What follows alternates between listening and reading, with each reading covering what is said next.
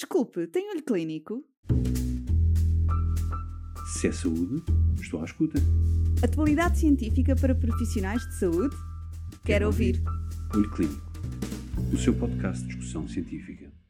Olá, seja bem-vindo a mais um episódio de Olho Clínico sobre vacinação. Hoje sobre a doença pneumocócica. Será que a sua epidemiologia em Portugal tem sofrido alterações nos últimos anos?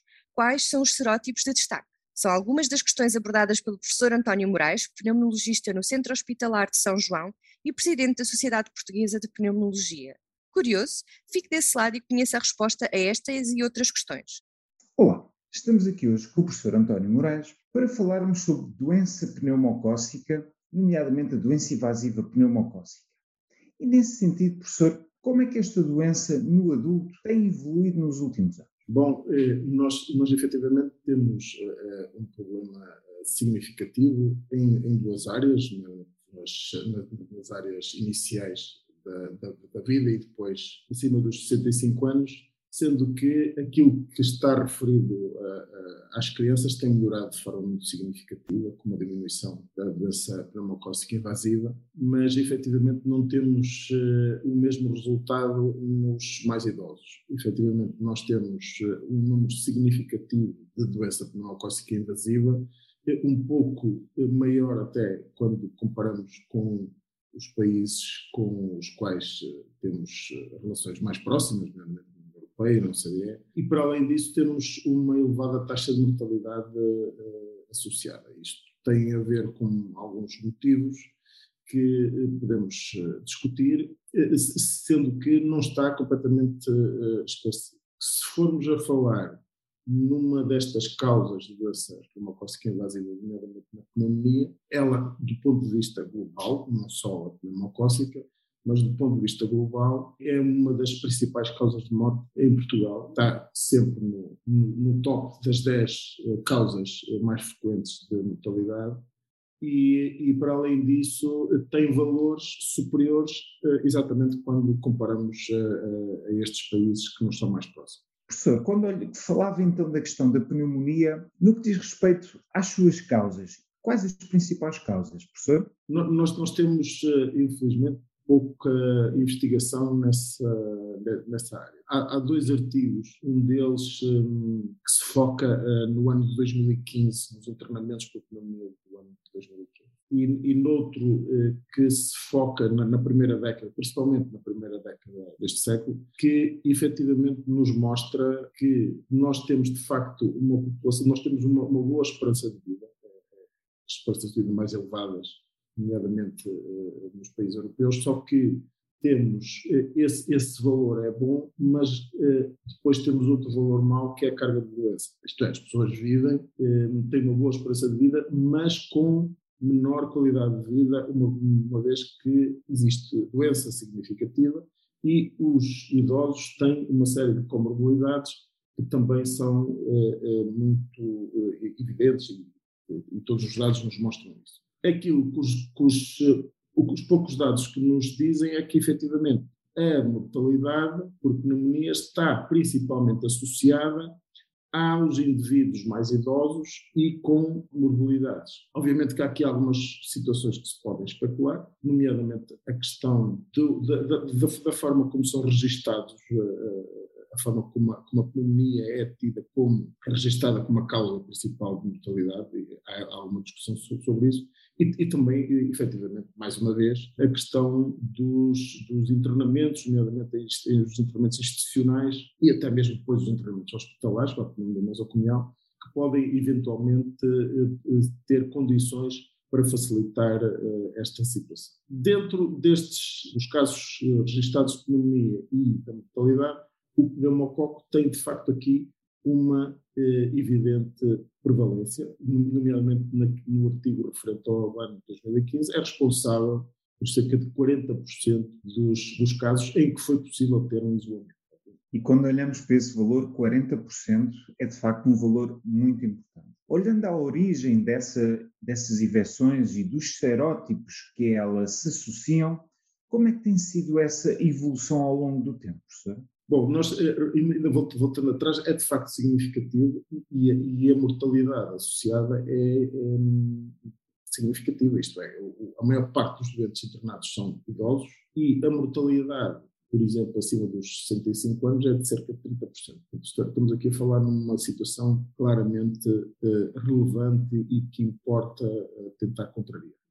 A, questão do, do pneumococo tem, de facto, a, a cápsula polissacarídica, que é extraordinariamente uh, eficaz, no sentido de preservar o, o próprio pneumococo, como também tem determinadas particularidades que permitem resistir à, à, à resposta imunitária do, do, indivíduo. Esta cápsula tem algumas variações que levam aos tais serótipos que, estão, que são, já estão descritos eh, cerca de uma centena de diferentes serótipos, sendo que alguns é que, se, eh, é que são patogénicos e, nomeadamente, alguns deles eh, se associam à doença pneumocócica invasiva. A questão aqui da evolução e o que tem havido mais curiosidade tem a ver com o facto de que, havendo uma vacinação que contém alguns destes serótipos, nomeadamente na infância, haver uma evolução com um decréscimo eh, desses, desses serótipos. Isso já, já, se, já se tinha visto, em parte, com a diminuição de alguns serótipos resultante da administração da vacina 7 valente e, e depois, eh, eh, mais tarde, com a introdução da 13 valente conjugada, eh, nomeadamente em 2010, inicialmente, sendo que aqui não fazia parte do Plano Nacional de Vacinação, mas a partir de 2015 começou a ser, aquilo que nós queremos ver é, ao longo do tempo, se efetivamente alguns destes serótipos diminuem eh, e quais são aqueles que depois ficam uh, prevalentes. E, efetivamente, aqui, nós, nós ainda temos pouco tempo e os dados que temos publicados e que, que nos podemos referir a eles são dados que, os últimos dados são, são, são dados que uh, fazem um estudo entre o ano 2015 e 2018. E, efetivamente, se nós repararmos neste, nestes, nestes dados, existe alguma variação, e, aliás, até existe uma pequena variação dentro destes três anos. Portanto, neste momento podemos estar com uma situação eh, um pouco diferente, mas os serótipos que se mantêm neste momento, ou que são aqueles, perante o estudo 2015 e 2018, repito, que são os mais frequentes, é o serótipo 8, o serótipo 3, o 22F, o 14 e o 19A. Ora, o que é que um, isto nos, nos, nos, diz? É que, nomeadamente, o 3 e o 22F são eh, serótipos que se associam mais aos, eh, aos, aos, aos, idosos. Se formos ver relativamente à questão das vacinas que temos em, eh, neste momento disponíveis, que é a 13 valente e a 23 valente, aquilo que eh, verificamos é que eh, há 36% destes serótipos que estão incluídos na, um, na vacina uh, conjugada 13 valente e uh, cerca de 44% destes serótipos que estão exclusivamente na polissacárida uh, 23 valente, sendo que a maior parte dos, dos serótipos da 13 valente estão incluídos na 23 valente e se formos fazer a contagem, aí vai para cerca de 80% preocupante são cerca de 20% destes serótipos que um, não, não, estão incluídos em nenhuma destas uh, uh, vacinas. Existe um, um, fenómeno um pouco um, curioso, mas que tem algumas justificações, que é relativamente ao serótipo 3, que é efetivamente um serótipo que tem uh, agressividade significativa. É um serótipo que se associa à doença grave e à mortalidade. E que está nestas duas vacinas e que se mantém com uma incidência significativa e isso poderá ter a ver com o facto de ser um serótipo que tem uma maior resistência a, quer às vacinas, quer à eh, eh, imunidade que as vacinas poderão induzir e à, à própria imunidade do, indivíduo.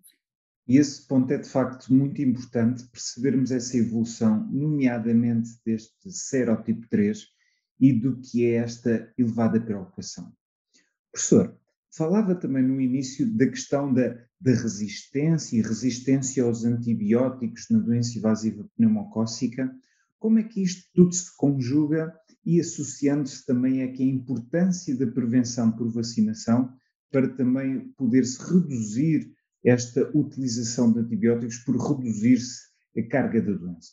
Sim, a, a questão da vacinação tem, em primeiro lugar, a ver com, com a doença, porque nós falamos na doença na mortalidade, neste caso, porque a mortalidade é elevada. Mas para além da mortalidade, existe uma morbilidade significativa. Dizer, existem doentes que conseguem ultrapassar a doença, mas que têm alterações que são eh, eh, significativas, ficam com sequelas, têm problemas de reabilitação longos, etc.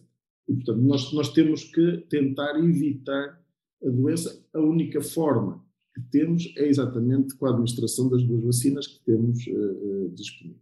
E, e isso uh, é uma regra que tem que ser colocada, pelo menos nos doentes nas quais está previsto, nomeadamente aqueles que têm os, fatores de risco, os maiores fatores de risco para, para a doença. Ora bem, a questão da resistência, que aqui há uns anos parecia ir para um caminho muito significativo, tem de facto uma, uma importância, mas não é uma importância muito significativa. Isto é, destas tipos, eh, cerca de 10 a 15% tinham efetivamente resistência, mas apenas 5% delas tinham uma resistência major, chamada resistência major, por exemplo, aos derivados da, da penicilina. Obviamente que isto é importante, não é um número muito significativo, mas, mas naqueles em que isto acontece é claramente uh, algo que pode dificultar ainda mais uh, a abordagem terapêutica. Uh, nós, nós temos aqui, de facto, uma situação complexa, porque são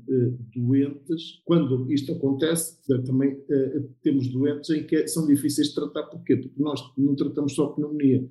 Dado que eles têm uma série de comorbilidades, aquilo que vai acontecer é que com a pneumonia tem descompensação cardíaca, tem descompensação da sua diabetes, etc, etc. E isso muitas vezes é que vai ser a causa da uh, mortalidade. E, portanto, a prevenção é absolutamente crucial para não se chegar a este ponto. Porque mesmo que os antibióticos sejam eficazes, aquilo que pode acontecer é efetivamente uma série de comorbilidades que, pela sua descompensação, não vão permitir o médico salvar o doente. E é verdade, e essa prevenção é tão importante, prevenção essa que será aqui o tema do segundo podcast com o professor António Moraes, e sendo que hoje terminamos aqui com esta visão geral sobre a doença invasiva pneumocócica, despedimos-nos assim e até breve.